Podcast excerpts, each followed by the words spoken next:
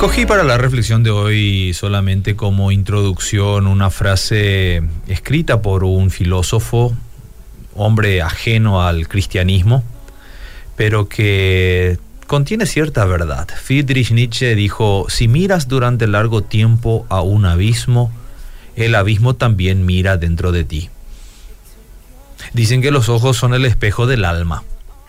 Y es que la mirada de una persona, el cómo mira a los demás y al mundo que lo rodea, dice mucho de la manera de pensar de alguien.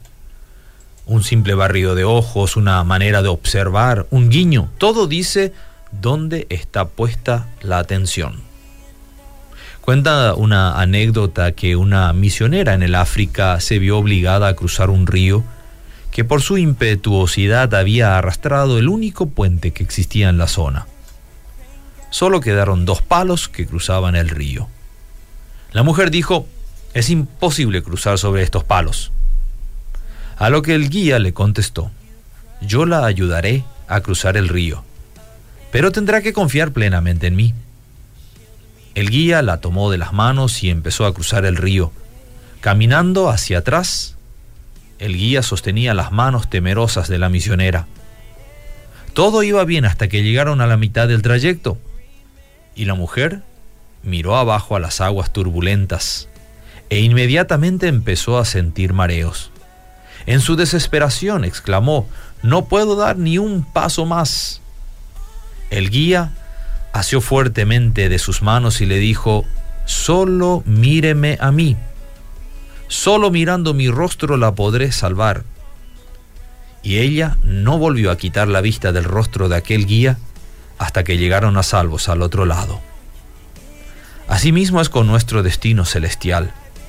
Tendremos que mantener los ojos puestos en nuestro guía, Jesús. Porque si quitamos los ojos de Cristo y miramos la maldad a nuestro alrededor, la inmoralidad, las guerras y las injusticias, también nos marearemos en la vida cristiana. A veces el camino se presenta sinuoso y con peligros nos lleva a desesperarnos, pero nosotros también somos alentados a mirar el rostro de nuestro Señor para recibir su ayuda y poder seguir adelante.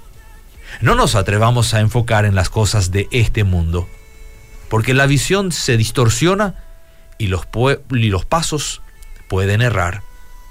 El aliento es este, puesto los ojos en el autor y consumador de nuestra fe. Así que cuando te mareas por mirar hacia abajo, solo mira hacia arriba.